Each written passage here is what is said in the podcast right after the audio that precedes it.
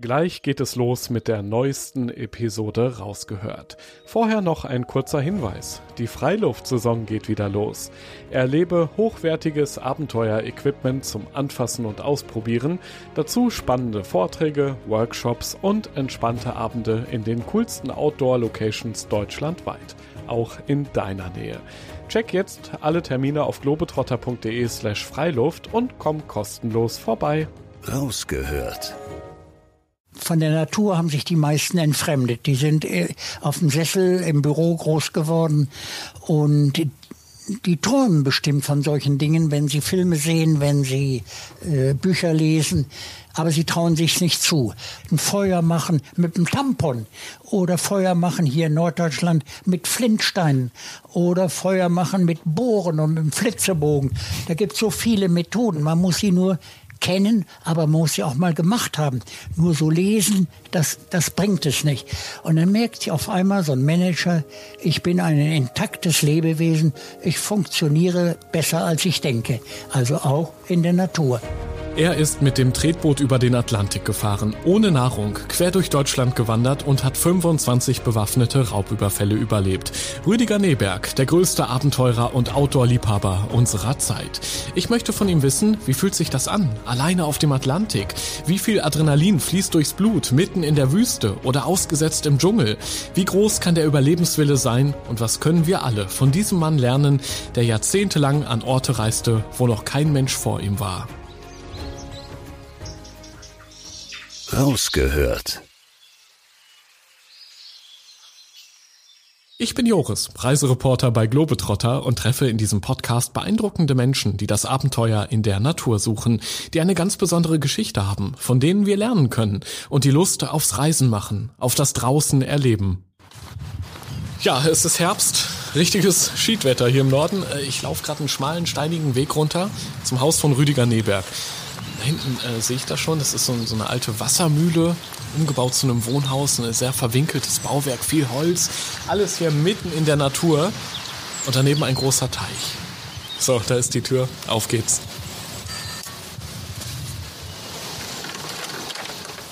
Das war gar nicht so einfach. Das war eigentlich das erste Abenteuer, Rüdiger, dich zu finden. Ähm, ein bisschen außerhalb von Hamburg, eigentlich, man könnte sagen, im Nirgendwo. Hier lebst du.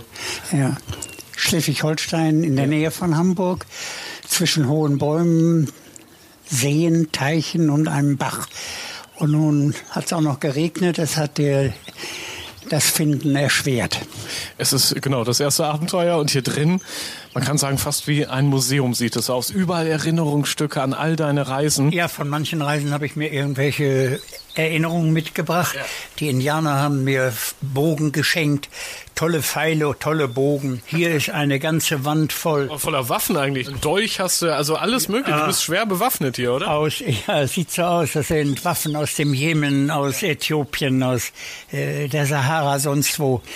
Und dann habe ich hier die Nachbildung des Schiffes, das mich das erste Mal den Rio Negro hochgebracht hat, als ich zu den Yanomami wollte. Schön, so ein Hier kleines Modell, ja genau. ein Indianerdorf-Modell, das habe ich in Schulen mitgenommen, um den Jugendlichen zu zeigen, wie die Indianer leben. Bevor wir da mal im Detail drauf schauen, was du alles erlebt hast in deinen vielen, vielen Jahren draußen in der Welt, das alles nach dem Globetrotter-Profil. Alter? Ich bin 85 jetzt. Beruf? Aktivist für Menschenrechte. Survivor, was noch? Bäcker eigentlich. Ganz ursprünglich. Das ist 100 Jahre her. Mein größtes Abenteuer. Ja, das kann man schwer sagen. Alles war zu seiner Zeit das Größte, weil ich es noch nie vorher gemacht hatte und jemand anderes mir das auch noch nicht vorgeturnt hatte. Aber meinetwegen die Atlantiküberquerung auf massiven Baumstamm auf einem Tretboot, auf einem Bambusfloß bis vors Weiße Haus. Das waren schon besondere Erlebnisse, aber auch mein Marsch von Hamburg nach Oberstdorf, 1000 Kilometer ohne Nahrung. Also das war alles zu seiner Zeit toll. Der schönste Ort der Welt. Im Regenwald habe ich am schönsten gefunden, weil da die Natur so auf dich einknallt, äh, dass es eine Freude ist. Jeder Millimeter ist irgendwie was, wie so ein Korallenriff. Die heißeste Begegnung auf Reisen. Äh, ich bin ja mal mit dem Mitbegründer von Globetrotter, mit Klaus Dehnert, mit eigenen Kamelen vier Monate durch die Danakil-Wüste gemarschiert. Und da gibt's Punkte, die liegen 150 Meter unter dem Roten Meer. Und da ist es brüllend heiß, über 50 Grad. Da geht man tagsüber gar nicht mehr. Mein coolster Moment.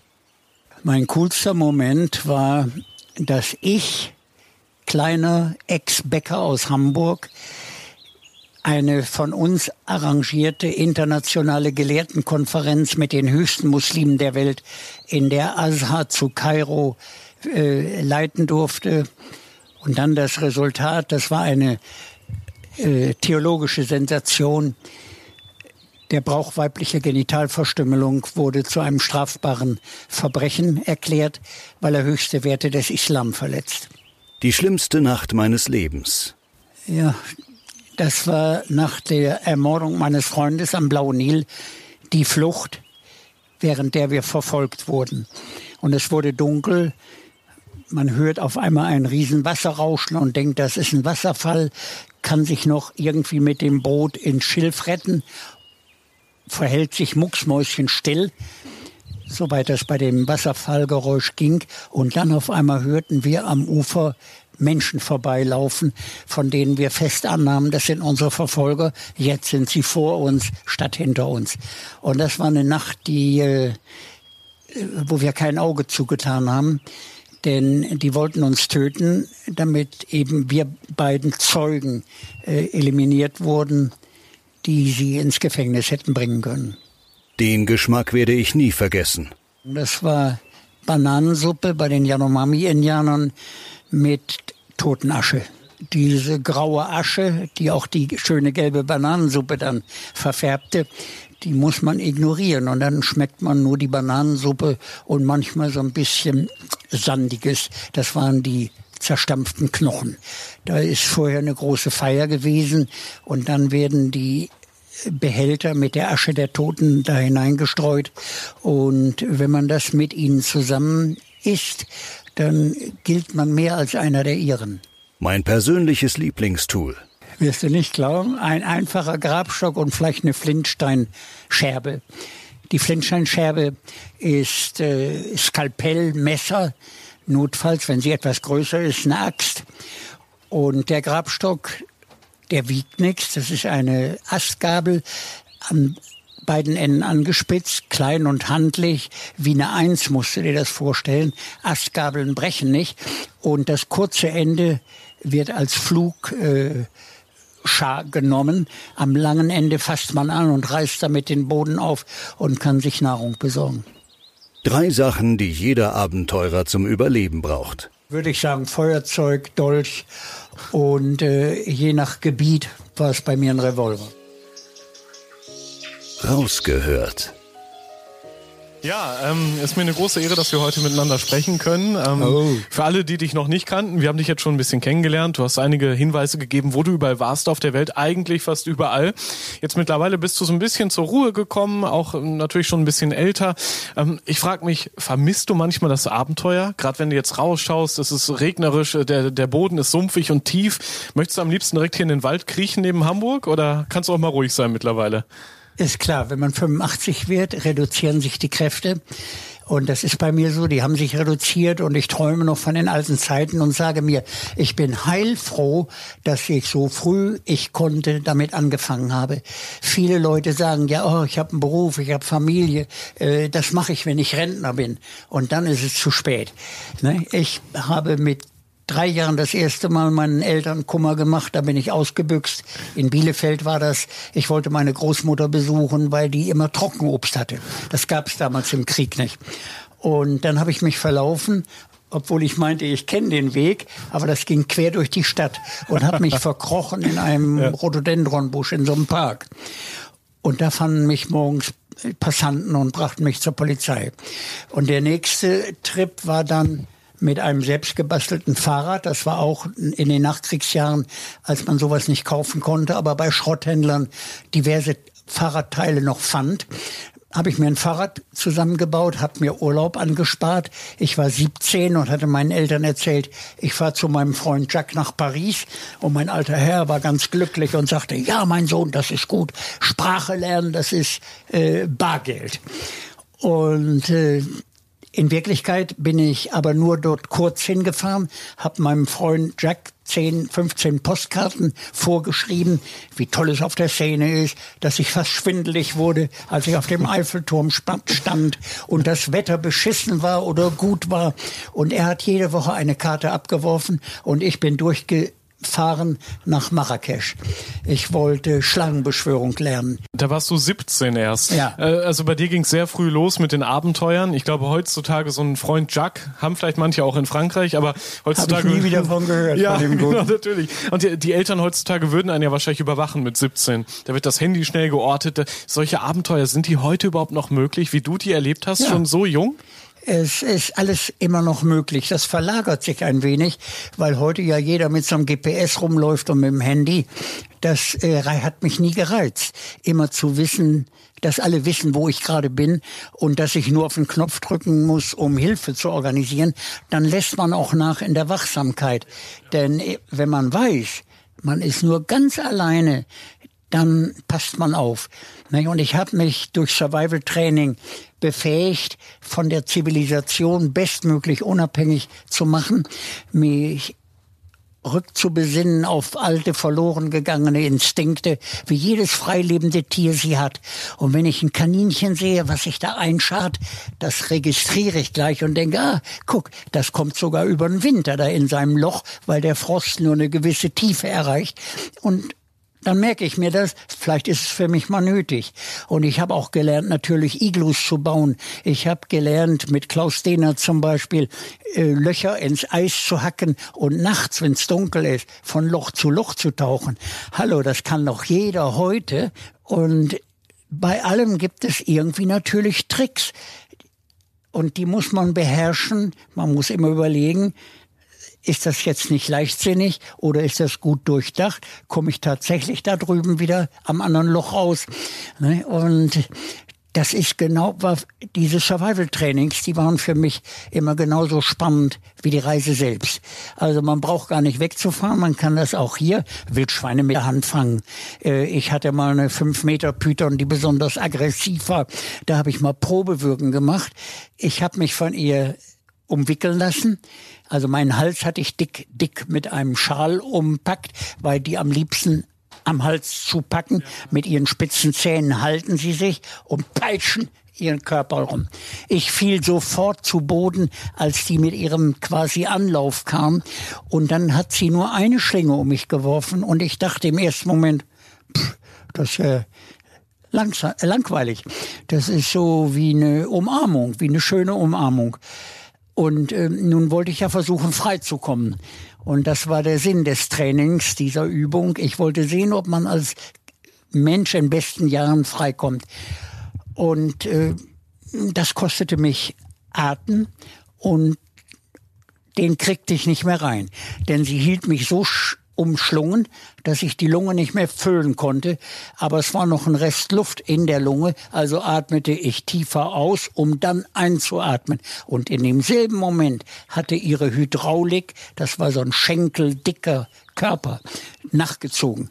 Ich hätte mich nicht alleine befreien können, außer ich hätte eine Hand frei gehabt, um ihr in die Augen zu stechen. Das habe ich aber nicht gehabt. Und dann habe ich mich abwickeln lassen. Vom Schwanz der Schlange her kann man die dann abwickeln. Das kennt sie ja nicht. Die ist dann völlig deprimiert. Habe ich sie zurückgebracht in ihren Raum. Ich hatte einen tropischen Raum. Und dann saß ich so am Tisch und wollte gerade erzählen, wie das gewesen ist. Und da lief mir plötzlich der Schweiß den Körper runter, als stünde ich unter einer Dusche. Das Herz schlug, als müsste ich das bei jedem Schlag, als würde es aus dem Mund kommen und ich müsste es wieder zurückstecken. Und dann beruhigte sich der Körper und dann hatte ich nur noch so ein obergeiles Gefühl, als hätte ich eine super Massage bekommen. Du hast dich ja immer ganz gut auf deine Reisen vorbereitet. Zum Beispiel einmal quer durch Deutschland von äh, Nord nach Süd gewandert, ohne Nahrung, ohne Geld, ohne alles eigentlich, um es dann später woanders anwenden zu können. Dein Wissen über deinen Körper. Ähm, für andere normale Menschen, sage ich mal, wie, wie mich jetzt, mhm. wie, wie könnte ich mich denn auf solche Abenteuer vorbereiten? Oder geht das gar nicht? Muss man da so ein gewisser Typ für sein? Also du hast hast eine Idee, möchtest irgendwas machen, sagen wir zu Fuß über die Alpen oder mit dem Paddelboot über die Nordsee, weiß der Teufel. Ich habe es immer so gehalten, weil meine Reisen ja äh, mit zunehmendem Alter ins Ausland gingen, in Regenwald, in Wüsten. Da habe ich immer analysiert, was kann mir da alles passieren? Als ich das erste Mal mit dem Tretboot über den Atlantik wollte, da wusste ich, da gibt's Piraten, das Boot kann brechen, ich kann Kollisionen haben, äh, was kann ich denn noch? Trinkwassermangel und so weiter. Und gegen alles hatte ich ein Ass im Ärmel und nicht nur eins, sondern möglichst zwei. Ich habe das immer Abenteuerschach genannt, äh, zu überlegen, was macht die Gegenpartei, die Natur. Ne? Kälte, Hitze, Regen, äh, was macht sie? Und dann habe ich mich informiert äh, bei, bei einem pensionierten Kapitän. Der hat mich Navigation gelehrt. Das war damals noch mit dem Sextanten, da gab es noch kein GPS. Ähm, dann hatte ich das Problem, dass ich immer seekrank bin, habe dann alle alle möglichen Tests durchgeführt, mich hier am Baum, irgendwo am Seil drehen und wirbeln und schaukeln lassen. Zu Hause und, im Garten oder ja, wie? Im Garten hier und habe gekotzt. Okay. Davon blühen hier diese, davon wachsen die Bäume hier so gut. Die habe ich gedüngt mit meinem Mageninhalt. Das Tolle an, der Seekrankheit ist, man verliert sein Übergewicht. Man hat immer Fische um sich. Die freuen sich schon richtig jetzt, wenn wenn ich da wieder auftauche, oh, da ist der Bäcker aus Hamburg, äh, der uns dreimal täglich füttert. Und ich hatte immer Fische, Fische, Fische um mich. Die haben mir aus der Hand gegessen, so kleinere. Und äh, mich begleitet. Es gab Goldmakrelen, die werden so 1,50 Meter lang, bestehen nur aus Filet und Rückgrat. Und die haben mich von Afrika bis Brasilien begleitet ungefähr 60 Stück. Ich kannte die schon an ihren unterschiedlichen Narben, Wunden, äh, Farben, die sie hatten. Und hin und wieder habe ich mir eine rausgepickert und die aufgegessen. Und weil das ja immer zu viel war, habe ich den Rest getrocknet. Vor allem, als ich mal einen kleinen Thunfisch hatte. Denn Thunfisch ist so wie Filetsteak. Also das ist für mich das Allerbeste dort. Ich merke schon, du siehst dann immer auch das Positive, ne? Seekrankheit, egal, die Fische sind meine ja, Freunde, kann man ich ja habe. zu Hause bleiben. Ich habe bei den genau. und dann hab, das Schlimmste war, ich hatte Angst vor Wasser. Und da hörte ich von einem Training der Marinepiloten bei Cuxhaven, die lernen das richtige Verhalten, wenn ihre Maschinen in die Nordsee stürzen. Und da dachte ich, genau das brauche ich, wenn nämlich mein Tretboot mit der kleinen Kabine einmal kentern würde. Da hatte ich ja noch gar keine Erfahrung mit dem Ozean. Äh, dann hätte ich wohl andere äh, ähnliche Probleme. Und habe gefragt bei den Marinepiloten, ob ich mitmachen dürfte. Und dann kommt man dahin, in der Halle hängt ein Cockpit. Mit vier Piloten nimmt man darin Platz, gurtet sich an und dann tschong, wird das ins Wasser gekracht, maschinell links rum, rechts rum gedreht. Das Wasser dröhnt durch die Bullaugen ins Innere. Und erst wenn alles voll ist, darf man sich dann ausklinken und wieder auftauchen.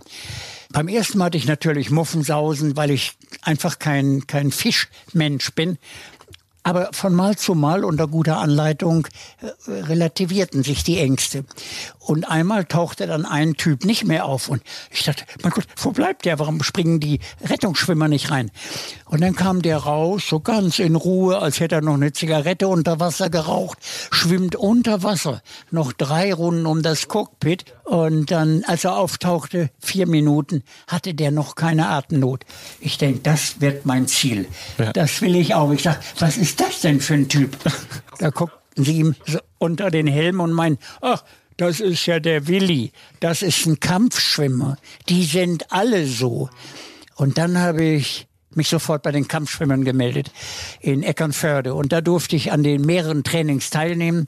Eine absolute Horrornummer. 50 kann man sagen, sadistische Nummern. Und schon als ich ins Gebäude kam, empfing mich ihr Leitspruch, lerne leiden ohne zu klagen. Und ich dachte, ah, super geil, das auch noch Humor, das wird ein tolles Training. Und jetzt komme ich da in die Halle, es gab noch kein Internet damals, sonst hätte ich das vielleicht gewusst, was passiert. Und drei Männer stürzten über mich her und banden mir die Beine zusammen fesselten die Arme auf dem Rücken und schwuppdiwupp flog ich ins fünf Meter tiefe Wasser. Und dann bin ich abgesoffen. Und dann wurde ich wiederbelebt und dann erst erklärten sie mir, wie man das richtig macht. Das gehört aber nicht zum Training, oder? Dass man da ohnmächtig wird. Dann weiß man, man ist zu dumm dafür. Und man muss es lernen, wo ist der Trick? Warum kommen die Kampfschwämme hoch und ich nicht? Und dann haben sie mir das erklärt, dass man ja dann haben sie mir das da so vorgeführt, äh, wie weit sie von alleine wieder hochkommen, wie so ein Tennisball. Und dann versuchen müssen, während des Auftriebs in die Rückenlage zu kommen. Aber wenn man keine Hand mehr hat und keinen Arm, dann ist das schwer und es geht aber irgendwie. Und dann legt man den Kopf auf die Brust, jetzt liegt man also auf dem Rücken im Wasser unter Wasser noch, hat den Kopf auf der Brust, wie so ein Bug ist das dann. Und dann kann man mit den Unterschenkeln wie eine Schwanzflosse vom Fisch sich bewegen und zack, zack, zack ist man draußen. Tja, Mensch, das habe ich einmal, dreimal hintereinander geschafft, als sie mir das erklärt hatten. Und von diesen Nummern haben die bestimmt 50. Hast du es auch gebraucht irgendwann mal bei einem Abenteuer? Nein, zum insgesamt hat mich das einfach zutraulicher zum Wasser gemacht. Es hat mir Mut gegeben, äh, das Wasser als Partner zu betrachten. Und als ich dann mit dem Tretboot das erste Mal losgefahren bin, von Senegal nach Brasilien, 4000 Kilometer, da war das, als hätte der Ozean Balken bekommen. Im Grunde bin ich rüber gewandert und nicht gefahren. Ja, du hast dich auch sicherer gefühlt wahrscheinlich mit jedem Abenteuer ja. mehr, oder? Und ja. du warst eins mit der Natur, kann man das so sagen? Ja, ich bin ein, eins mit der Natur. Wenn ich im Urwald bin, bin ich ein Urwaldtier. Ich weiß, wer mir da gefährlich werden kann, aber das ist überwiegend Knochenbruch oder mal eine Giftschlange. Aber Jaguar und solche Kameraden, die haben Respekt vor Menschen, die weichen ihm aus mit denen kann man sogar sprechen. Ich habe dreimal im Leben Jaguare gesehen. Das war nie eine bedrohliche Situation. Was, was aber schon bedrohlich war, 25 bewaffnete Überfälle hast du mitgemacht in ja. allen Teilen der Welt. Du brauchst doch den Adrenalinkick, oder? Das ist doch der Grund, warum du sowas machst. Ja, gut. Äh, wenn man ein richtiges Abenteuer erleben will, ja. wo man weiß, hier komme ich nur raus, wenn ich dazu mich befähigt habe, äh, dann äh, beweist man sich auch, dass man Adrenalin braucht. Meine Adrenalindrüsen sind, glaube ich, gut entwickelt. Wie waren die Überfälle? Vielleicht kannst du mal ja. einen beschreiben. Die meisten fanden am Blauen Nil statt. Ja. Das waren Beschüsse immer aus einer äh, Entfernung von 50, 100 Metern. Und da wir mit unserem Boot im wilden Wasser in Bewegung waren, haben die nie getroffen. Und wir dachten, weil sie nie trafen, nicht mal das Boot oder im Wildwasser siehst du ja auch nicht, wo die Kugel hingeht, haben wir gedacht, das sind Warnschüsse, wir sollen abhauen, die mögen Fremde nicht. Und das wusste ich auch von solchen Leuten, die vor mir den Fluss befahren hatten. Gab es nicht mal irgendwann den Moment, wo du gesagt hast, Mensch Rüdiger, was mache ich hier eigentlich? Nein. Selbst als mein Freund ermordet wurde, in dieser nächsten Sekunde der Flucht, als wir im Boot saßen und nur noch um unser Leben paddelten und die Leute hinter uns her waren, da gab es nie den Gedanken, Scheiße, hätte ich das doch lieber nicht gemacht oder das werde ich nie wieder machen. Ich habe es immer wieder gemacht. Auch nach dem Nil bin ich an einem anderen Fluss in Äthiopien weitergefahren. Aber da waren die Menschen friedlicher. Am Blauen Nil am oberen Blauen Nil waren sie einfach aggressiv. Ich hatte ein Buch gelesen von einem Schweizer, der hatte es mit einem Baumstammfloß versucht. Und der wurde auch überfallen, mit dem Speer in der Schulter verletzt, aber er hatte eine Flinte dabei, konnte sich retten und hat dann dieses Buch geschrieben, allein auf dem Blauen Nil. Das hat mich sowas von angesprochen. Tausend Kilometer unbewohnter Fluss, voll mit diesen Krokodilen und Flusspferden. Ich dachte, Urafrika, da muss ich hin. Und dann habe ich den Stäuben angeschrieben, so hieß der Autor, und äh, der hat nicht geantwortet. Dann habe ich die deutsche Botschaft angeschrieben, ob der Fluss inzwischen befahren wäre. Und dann bekam ich eine lange Antwort, um Himmels Willen, also Sie könnten mir nur dringend abraten, nach äh, Rücksprache mit den ganzen Kollegen. Ich wäre nun der Zehnte, der darunter will und keiner wäre angekommen im Sudan. Fünf waren ermordet worden. Einer war gesperrt worden, anderen waren die Boote zerbrochen oder zerbissen worden äh, oder vom Wildwasser zerstört oder die Partner hatten Streit gekriegt. Das war wie eine Gebrauchsanweisung. Ich dachte, eine bessere Gebrauchsanweisung kann ich gar nicht kriegen.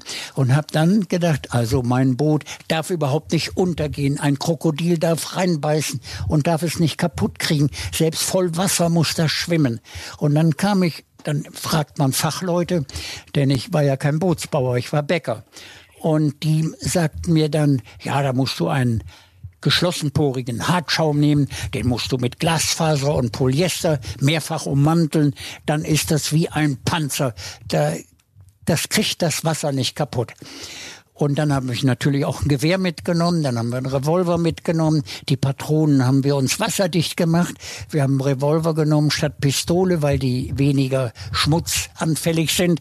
Man hat zwar nur sechs Schuss, aber ich hatte bei den äh, bei dem Militär gelernt, äh, wenn man die ersten sechs Schüsse nicht trifft, dann ist man sowieso ein Scheißschütze.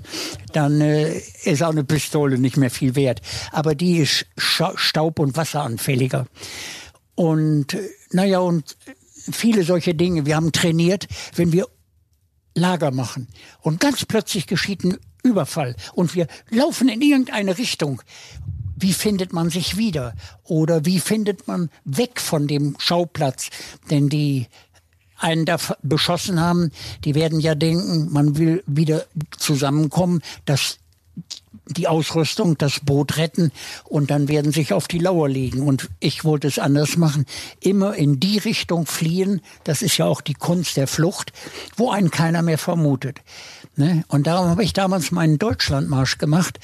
Ähm, ich wollte wissen, wenn ich es war mein best, mein wichtigstes Training, bevor ich das erste Mal zu den Yanomami ging. Ja, da wollte ich dich hier noch nachfragen. Du bist ja 1000 Kilometer, ganz ohne Gepäck, ohne Nahrung, ohne Geld. Ich hatte es eben schon kurz ja. erwähnt. Ganz ohne all das quer durch Deutschland gelaufen. Du bist ja eigentlich ja. ein Trendsetter gewesen, einer der ersten, der gesagt hat, ich brauche hier direkt vor der Haustür mein Abenteuer. Ja. Für dich war es auch noch Training. Also mir ging es ja darum, ich wollte wissen, in einem Notfall, wie lange kann ich fliehen ohne alles Gepäck, ohne Nahrung, wenn ich, ich brauche nur Wasser. Wie lange funktioniere ich da? Für mich war es ein Training, als ich das erste Mal zu den Yanomami-Indianern ging, dann hatte ich diese Idee, ich kann das ja hier in Deutschland probieren. Der einzige Unterschied zur Realität im Urwald ist, ich kann hier jederzeit aufhören. Ne? Man weiß ja, da ist eine Apotheke, da ist ein Krankenhaus, da ist ein Bäcker. Und äh, dieses psychologische Moment habe ich im Urwald nicht. Da muss ich wissen, wie teste ich unbekannte Pflanzen auf Genießbarkeit? Welche Lianen haben Trinkwasser? Und wie finde ich nach Hause, wenn ich keine Landkarte, keinen Kompass und gar nichts habe und der Himmel ist dunkel und wolkig? Und das habe ich mir alles beigebracht. Und bei dem Deutschlandmarsch war das Interessante für mich. Die ersten zwei Tage hat man Hunger. Aber man ist ja abgelenkt. Ich bin motiviert gewesen. Ich wollte das machen. Und äh, dann bescheißt man sich nicht selber. Und nach zwei Tagen machte ich das schöne, äh, die tolle Erfahrung, das Hungergefühl war weg. Und ich bin marschiert. Natürlich braucht der Körper Nahrung. Die nimmt er sich dann und baut erst schon mal so ganz peu à peu das Fett ab. Und jeder Mensch hat ja irgendwo doch ein kleines Fettpolster. Und da wurde ich sogar beschwingter. Das ging zehn Tage. Also eigentlich hast du dich immer gut vorbereitet, ne? Ich glaube, das war so ein bisschen dein Trick. Und die Yanomami, ähm, Indianer waren ja immer auch so dein Ziel. Sie sind für dich eine Herzensangelegenheit. Warum genau? Vielleicht kannst du das nochmal kurz beschreiben. Ja, ich glaube, als Jugendlicher habe ich Karl May gelesen und äh, las dann von den Verbrechen gegen die nordamerikanischen Indianer. Und dann dachte ich, na ja, gut, jetzt haben wir 1900 äh, in den 50ern, das ist längst vorbei. Äh, und habe ich mich trotzdem gefragt, wie hätte ich mich damals wohl verhalten? Hätte ich auch die Indianer umgelegt oder wäre ich so eine Art Old Shatterhand gewesen, hätte mich mit Winnetou verbündet? Natürlich war ich auf Seiten von Winnetou und Old Shatterhand, aber ich dachte, das ist Geschichte. Und jetzt komme ich da irgendwann nach Brasilien und höre, es ist noch nackte Gegenwart. Ich hatte gehört von brasilianischen Menschenrechtlern, es gäbe immer noch ein allerletztes sehr großes Indianervolk in Nordbrasilien, Grenze Venezuela. und die lebten noch völlig ursprünglich. Die hatten kein Eisen, kein gar nichts, äh, gerade mal so eine Art Lennenschurz und Pfeil und Bogen. Und keiner war vorher so richtig da, ne? So richtig Kontakt mit denen war gar nicht möglich. Nein. Ja. Und, ähm, und weil das die allerletzten waren von Gesamtamerika, hatte Brasilien immer behauptet, oh, die stehen unter Schutz, ein Militärgürtel ist um das Gebiet gelegt.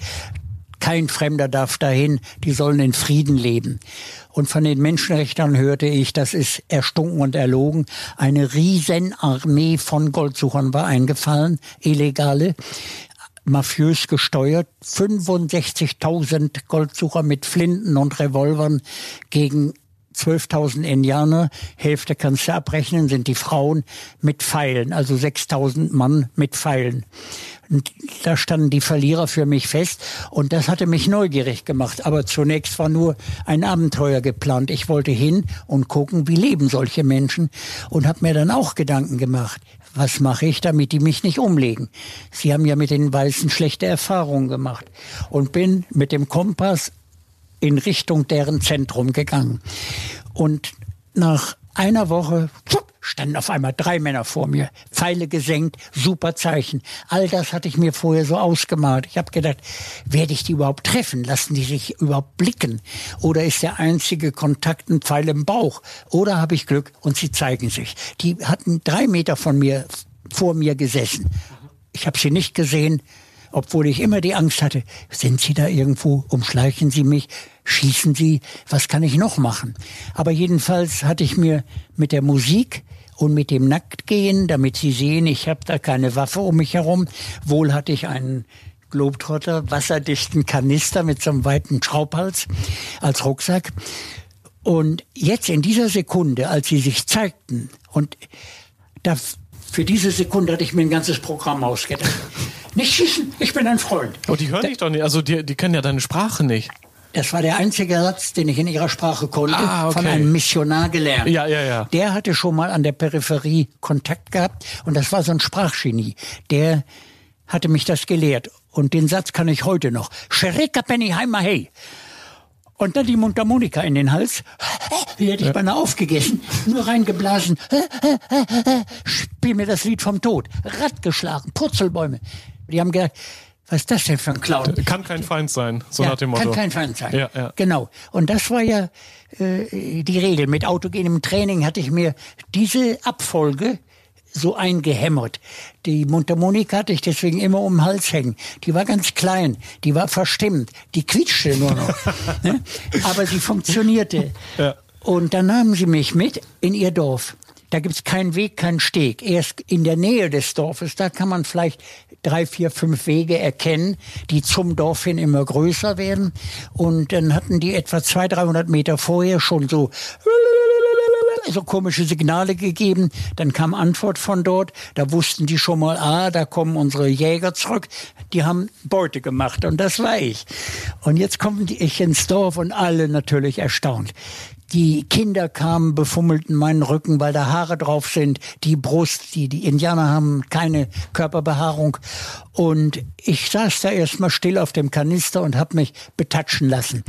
Und immer gelacht, weil Lachen auch wichtig ist. Und äh, immer wieder dieses Shereka Penny Heimae gesagt, wenn einer irgendwie zweideutig guckte. Und dann bin ich auch hin, hab sie angefasst. Und dann sah ich da ein krankes Mädchen liegen, das hatte Malaria. Die Malaria war aber neu eingeschleppt durch Goldsucher. Dann habe ich sie gekühlt, Luft zugefächert, kalten Umschlag gemacht und durch diese Hilfsgeste war auf einmal überhaupt kein Misstrauen mehr der anderen mir gegenüber. Ich war akzeptiert und als sie mich plötzlich einluden, setzte ich zu mir so mit Gesten, ist Bananensuppe, da wusste ich, bin akzeptiert. Mhm. Und mein Problem war, ich konnte mich mit keinem unterhalten. Ich hatte extra an der Volkshochschule drei Semester Portugiesisch gemacht, aber die konnten nichts. Bis auf einmal nach einer Woche ein Mann mit seinem Jungen da durchkam und der sprach Portugiesisch, weil er schon mal Kontakte mit den Goldsuchern hatte ohne dass sie ihn getötet hatten. Also diese Kontakte gab es ja auch. Wie zivilisiert waren die Menschen da? Wie, wie haben die gelebt? Hatten die Toiletten? Hatten die Kochtöpfe? Nein, das geht oder was alles in den da? Wald ja. und äh, die haben keinen Müll. Die haben nicht diesen diese Sucht nach Reichtum und noch mehr, noch mehr Luxus und dergleichen. Und sie leben alle in so einem runden Dach wie so ein Zirkuszelt, so rund mit Pfahl, äh, eine Pfahlwand und dann so spitz wie so ein Pilz darüber ein Dach.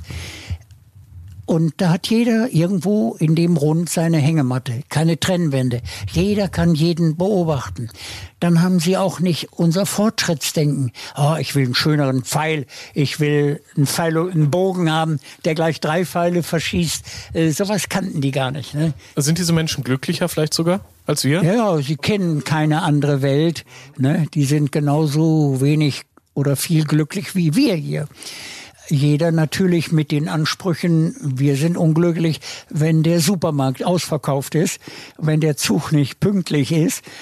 Und äh, die sind unzufrieden, wenn sie kein Wild finden. Und wenn sie ihr Dorf abreißen müssen und müssen es woanders aufbauen, dann überwuchert die Natur die alte Wohnstelle und dann ist es wieder Urwald. Und die Indianer, die haben, die haben dich ja auch weiter in deinem Leben begleitet, nicht wirklich persönlich, sondern du hast dich für sie Jahre. eingesetzt. Ne? Also du bist in die Politik hinein, hast du dich ja für die Indianer in Brasilien dort äh, eben eingesetzt. Ich hätte gehört von ihrer Bedrohung und äh, Brasilien würde das leugnen. Ich hätte auch noch keinen Goldsucher gesehen, ob sie mich dahin führen können. Und das hat eine Gruppe von jungen Leuten gemacht. Eine weitere Woche in den Wald. Und dann sah ich von einem Berg den vorgeschubsten Goldsucher. Und die hatten gerade ein, eine, ein Stück Wald gefällt, vielleicht 30 Meter breit, 200, 300 Meter lang. Und das wurde alles weggeräumt, das Holz. Äh, und eine Landepiste daraus gemacht. Später erfuhr ich, es gab 120 solcher Landepisten und jede einzelne war illegal. Und dann sah ich die Chancenlosigkeit der Indianer. Richtig unterhalten konnte ich mich nach wie vor nicht mit ihnen und habe gedacht, das mache ich bekannt. Denn äh, ich wusste von den brasilianischen Menschenrechtlern, dass ein Mangel an Beweisfotos äh, bestand. Und die habe ich dann gemacht. Dann habe ich, da gab es noch kein Internet, an die Weltbank geschrieben in Washington, dass eben Brasilien manchen Ortes seine Verfassung mit Füßen tritt. Und in der Art habe ich dann immer weiter gestritten, oder? Ich bin weitere Male über den Atlantik gefahren. Einmal mit dem Tretboot, einen Brief von Amnesty International an den Staatspräsidenten im Gepäck, worin er aufgefordert wurde, den Indianern so zu helfen, wie sein Grundgesetz es ihm vorschreibt. Und das habe ich immer überall vorgelesen. Ne? Das weckte ja Neugier. Ich finde das so spannend. Also eigentlich bist du ja vom Abenteurer immer mehr zum Aktivisten geworden in ja, diesen Jahren. Und ne? es war dann so, Abenteuer ist geblieben. Für mich war das eine tolle Kombination, dem Abenteuer Sinn zu geben. Ne? Und äh, das setzte sich dann fort. Insgesamt hat das 20 Jahre gedauert. Ich bin dreimal über den Atlantik gefahren. Das nächste Mal also mit einem Bambusfloß und einer Freundin. Das ging über Brasilien durch die Karibik bis vors Weiße Haus. Das war 1992, 500 Jahre Kolumbus. Da wurde sich beweihräuchert als tolle Demokratie und von keiner Feier war zu hören zum Gedenken an die vernichtete Urbevölkerung. Und äh, darum hatten wir das auf groß auf Segel und mit dem Segel standen wir vom Weißen Haus. Oder das letzte Mal, das war im Jahre 2000, als Brasilien seinen 500. feierte, auch dort nicht der Indianer gedacht wurde. Und da bin ich wieder alleine mit einem massiven Riesenbaumstamm darüber. Eine, eine Fichte aus dem Emmental, die war 18 Meter lang. 1,20 im Durchmesser, ein Riesenteil, vorne angespitzt und ein großes Segel, aber der Stamm drehte sich um, eigen, um die eigene Achse. Dann habe ich links und rechts ein Bündel Bambusrohre angebracht. Jetzt war ich so eine Art Trimaran und affenschnell. Man sagt ja, Länge läuft. Und bei mir war alles nur dünn und lang wie ein Pfeil. Ich war nur 43 Tage. Da knallte ich schon drüben auf die Küste. Ein LKW brachte mich vor den Palast des Staatspräsidenten. Und da endete das dann. Man durfte da nicht halten, aber man musste fahren. Und dann bin ich mit einem Stundenkilometer da ganz langsam vorbei, damit die Medien, die wir alle organisiert hatten, genug Bilder hatten, damit das dann durch die Nachrichten kam.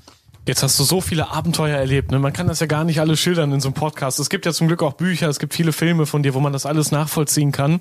So unterm Strich Wüste, Urwald oder Atlantik, was ist so die größte Herausforderung, kann man das sagen? Ja, ich glaube, für jemanden wie mich, der kein Seemann ist, war der Atlantik schon eine Nummer, aber ich hatte auch gelernt, es gibt eine Zeit, wo der Passat günstig ist und Orkane unwahrscheinlich, Dezember bis April. Das habe ich dann immer gemacht. Urwald, das war so toll, weil im Grunde man keinen Weitblick hat und man immer wie so ein Huhn mit dem Kopf um 360 Grad drehen muss, ja, ja. um zu gucken, weil ich ja auch schlecht höre. Ich habe Hörgeräte, äh, ob da sich was anschleicht. Ne? Ach, die hast du damals auch schon, die Hörgeräte? Ja, die habe ich schon sehr lange. Ah, okay. Nicht, nicht beim ersten Mal, aber bei den weiteren Mal. Ich war ja 20 Jahre dort. Und trotzdem wieder, immer wieder rein. Ja, immer wieder rein. Immer wieder Der Urwald. Mhm. Jeder, Quadratzentimeter ist eine neue Überraschung. Und du gibst ja auch Schulungen, gerade auch so für Manager, für Führungskräfte. Was, was gibst du denen mit auf den Weg? Wie verändert vielleicht auch die Natur diese Menschen, das Abenteuer?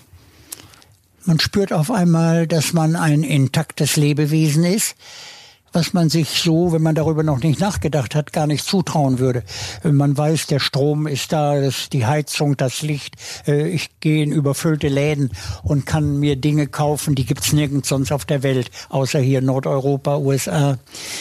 Und ähm, aber von der Natur haben sich die meisten entfremdet. Die sind äh, auf dem Sessel im Büro groß geworden und die träumen bestimmt von solchen Dingen, wenn sie Filme sehen, wenn sie äh, Bücher lesen, aber sie trauen sich nicht zu. Und durch diese Trainings, da merken sie auf einmal, Mensch, das ist ja ganz leicht. Ein Feuer machen mit einem Tampon oder Feuer machen hier in Norddeutschland mit Flintsteinen oder Feuer machen mit Bohren und mit einem Flitzebogen. Da gibt es so viele Methoden. Man muss sie nur kennen, aber man muss sie auch mal gemacht haben. Nur so lesen, das, das bringt es nicht. Und dann merkt sie auf einmal so ein Manager, ich bin ein intaktes Lebewesen, ich funktioniere besser als ich denke. Also auch in der Natur. Und dann können die mal eine Nacht mit einfachen Utensilien ohne Zelt im Wald schlafen. Ne? Ich glaube, das ist ja auch etwas, was äh, heutzutage jeder von, von, dir, von diesem erfahrenen Abenteurer lernen kann, dass man sich immer gut vorbereiten sollte. Man sollte immer das Risiko kennen, immer die Möglichkeiten aus jeder Situation wieder rauszukommen. Und dann kann kein Abenteuer zu groß sein wahrscheinlich. Man muss sich aber eben einmal überwunden haben, um es sich selbst zuzutrauen. Deswegen war wahrscheinlich dein Gewaltmarsch durch Deutschland das, was dich am meisten auch mitgeprägt hat. Ja. Weil danach wusstest du, ich kann es. Gibt es eigentlich noch ein Abenteuer, so als letzte Frage, das du noch erleben willst? Oder ein Abenteuer, das du nicht erlebt hast und wo du vielleicht für immer traurig sein wirst? So lange werde ich noch leben, bis ich das abgehakt habe. Das ist die Krönung meines Lebens. Ich möchte das, was wir im Islam erreicht haben in Kairo, dass weibliche Genitalverstümmelung zur Sünde erklärt wurde, dass das in Mekka verkündet wird, auf großem Transparent. Das habe ich schon vorbereitet. Das zeige ich auf jedem Vortrag. Und das möchte ich über dem heiligen Platz in Mekka hissen, zusammen mit dem saudischen König, weil man dort in Mekka jeden Gläubigen in seinem tiefsten Zipfel vom Herzen erreicht. Wenn das dort gelesen wird, weiß das am anderen Tag die ganze Welt. Und solch ein mutiges Eingreifen in diesen Brauch würde dem König Unsterblichkeit zusichern. Das ist meine große Hoffnung. Rausgehört Ja, boah, was für ein Gespräch mit Rüdiger Neberg. Vielen Dank. Also ein Mann, der auch mit Mitte 80 noch ein Abenteurer ist und vor allem Aktivist geworden ist. Einer, der niemals aufgegeben hat und es auch jetzt noch nicht tut. Den es immer wieder nach draußen zieht offenbar. Der auch noch, hat er gesagt, ein spektakuläres Abenteuer plant. Ja, von dem er aber noch nicht so viel verraten will. Ist noch alles geheim. Ja, das war die erste Folge, die erste Episode vom Rauszeit Podcast. In einem Monat bekommst du hier die nächste Folge. Bis dahin schau doch gerne mal im Blog zum Podcast vorbei. Den findest du auf globetrotter.de-magazin. Da gibt's dann auch noch mehr Informationen zu Rüdiger Neberg, Neuigkeiten zu den neuesten Folgen und alles an Beratung und Inspiration für dein nächstes Outdoor-Abenteuer.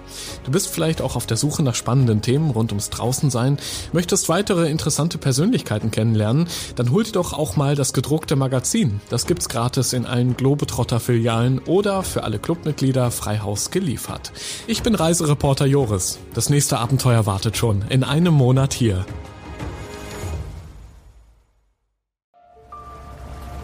Erinnerst du dich an deine Lieblingsreise? Jetzt gibt es einen Podcast voller Lieblingsreisen. Erlebe mit uns spannende Outdoor-Expeditionen und schnür den Backpacker für abenteuerliche Regennächte auf der Isomatte. Wie der Nebel dampfend aufsteigt über dem Wasser. Ein richtig schöner Ort, um wach zu werden. Lieblingsreisen. Bier gibt's, sehr gut. Und Brezen sehe ich da zum Beispiel auch. Mhm. Cheers. Dein neuer Reisepodcast. Man muss einfach runterfahren, man muss Denken ausschalten und Fühlen einschalten. Ja, jetzt schwebe ich geradezu. Also, ich fühle mich echt wie neugeboren. Super, super toll. Mit uns erlebst du Mikroabenteuer und die weite Welt. So. Wow. Jetzt sind wir, wir wollten ja nicht gleich den ganzen Laden leer essen. Ja, Sie wissen ja nur gar nicht, was das am Schluss kostet. Lieblingsreisen. Jetzt gehen wir über den Bazar in Marrakesch. Jetzt entdecken, abonnieren und mitreisen. Lieblingsreisen gibt es überall für dich, wo es Podcasts gibt. Kommst du mit?